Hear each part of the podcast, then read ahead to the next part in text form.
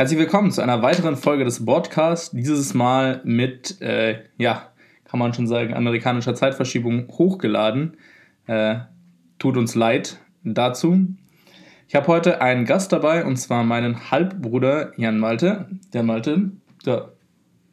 Hallo, mein Name ist äh, Jan Malte Wachowitz. Ich bin wie gesagt der Halbbruder von Henrik und ich freue mich heute hier dabei zu sein und ein bisschen meine Meinung zu dem Spiel zu teilen.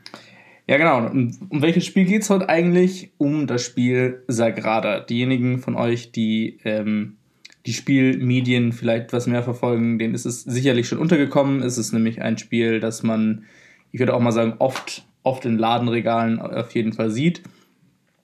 Und ähm, das Spiel funktioniert so, dass man einen Beutel hat, in dem sind 90 bunte Würfel, die haben jeweils fünf Farben und es gibt von jeder Farbe gleich viel.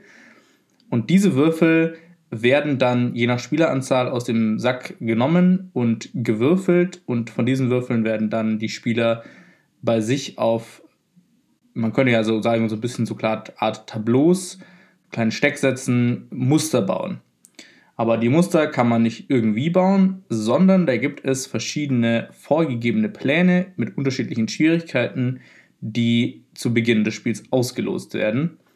Des Weiteren hat jeder Spieler verschiedene geheime Ziele, aber es gibt auch öffentliche Ziele, mit denen er Punkte verdienen kann.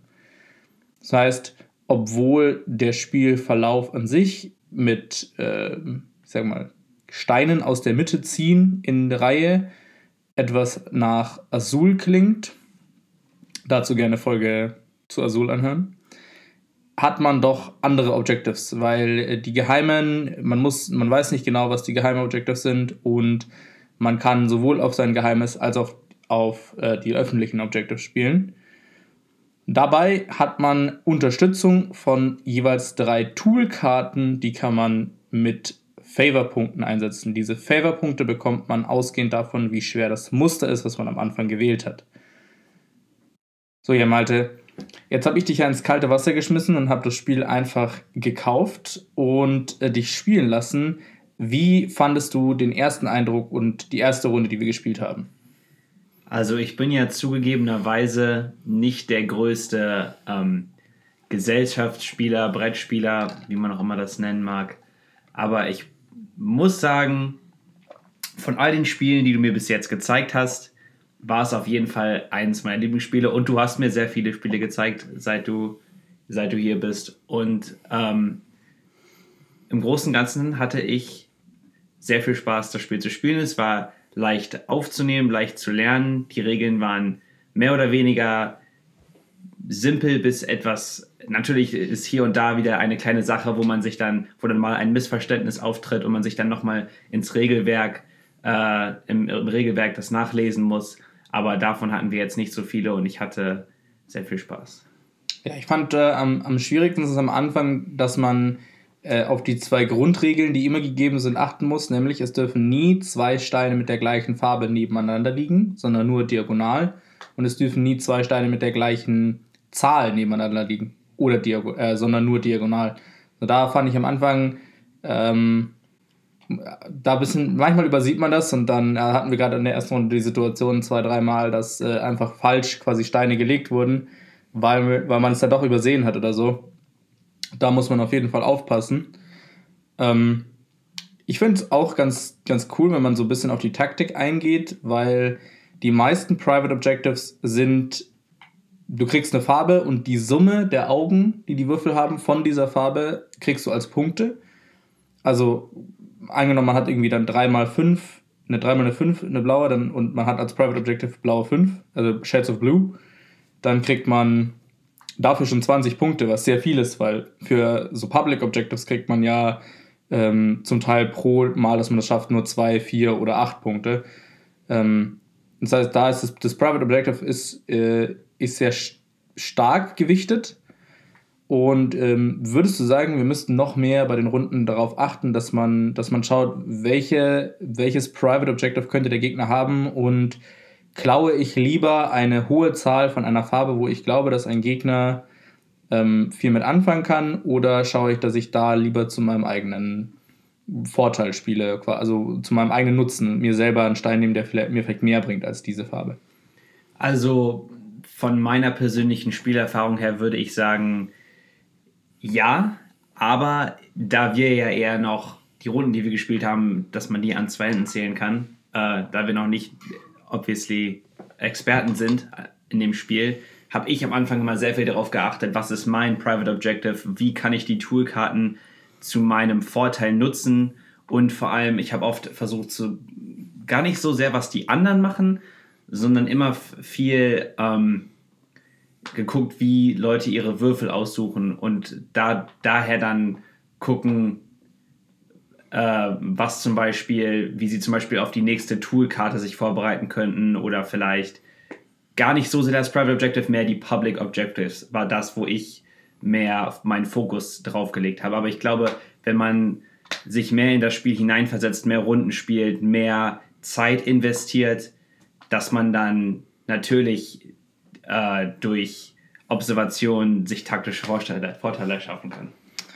So sehr gut ausgedrückt. Ähm, jetzt haben wir natürlich noch einen weiteren Added, äh, Added Input, den wir geben können. Wir haben das Ganze nämlich zu dritt gespielt. Ähm, maximal kann man die Standardversion mit vier Spielern spielen. Für größere Familien gibt es aber eine Erweiterung auf fünf bis sechs Spieler.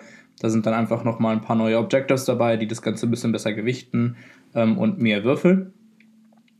Ähm, dabei ist mir jetzt folgendes noch aufgefallen mit unserer kleinen Schwester, die ist neun. Ähm, für die war es, glaube ich, manchmal schwieriger, genau alle Objectives im Kopf zu behalten. Ich meine, manchmal hat man hat immer gesehen, ist sie punktemäßig zurückgelegen, aber nicht viel. Das heißt also irgendwie für Kinder für Kinder zugänglich, aber vielleicht brauchen die ein paar mehr Runden oder man muss nochmal genauer darauf eingehen, wie man wirklich Punkte verdient.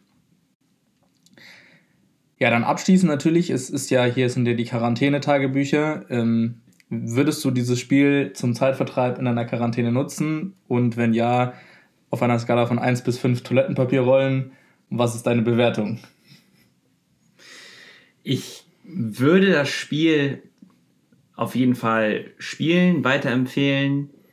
Ganz davon abgesehen, das Spiel sieht super cool aus, meiner Meinung nach. Sehr bunt, sehr interessant designt.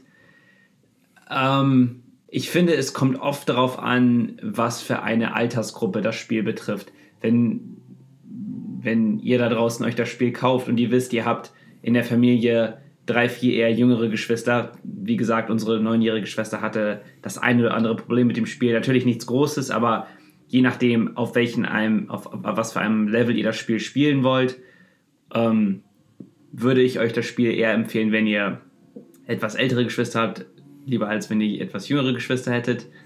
Aber sollte das der Fall sein, dann ist das Spiel auf jeden Fall weiter zu empfehlen und bekommt von mir persönlich eine Bewertung von dreieinhalb Toilettenpapierrollen. Dem würde ich mich anschließen. Dreieinhalb, wo ich war, ich würde auch sogar auf vier Toilettenpapierrollen gehen. Ich finde das ganze Makeover des Spiels sehr schön. Man kriegt ein, ein wertiges Spiel. Also die Favor-Token sind nicht einfach nur irgendwelche Papierausstanze, sondern richtige Glasmurmeln und man kriegt eben auch vollwertige, wirklich schöne, bunte, leuchtende Würfel. Das Ganze mit, sau mit sauber gemachten Spielbrettern, also wo man wirklich auch diese Muster dann unten reinschieben kann, dass man quasi auf seinem Grid sieht, wo welche Farbe sein darf. Ähm, Finde ich von der Qualität sehr gut verarbeitet. Ähm, relativ kurzweilig bei 30 bis 45 Minuten Spielzeit. Ähm, von mir also eine definitive Empfehlung. Äh, schaut aber da vielleicht am besten, dass es irgendwo im Angebot ergattert. Da gibt es immer mal wieder welche. Dann bleibt mir zum Abschluss nur noch zu sagen, folgt uns auf Twitter at der oder auch auf Instagram at der. Da freuen wir uns sehr. Und äh, bis morgen. Da begrüßt euch dann der Jago wieder. Auf Wiederhören.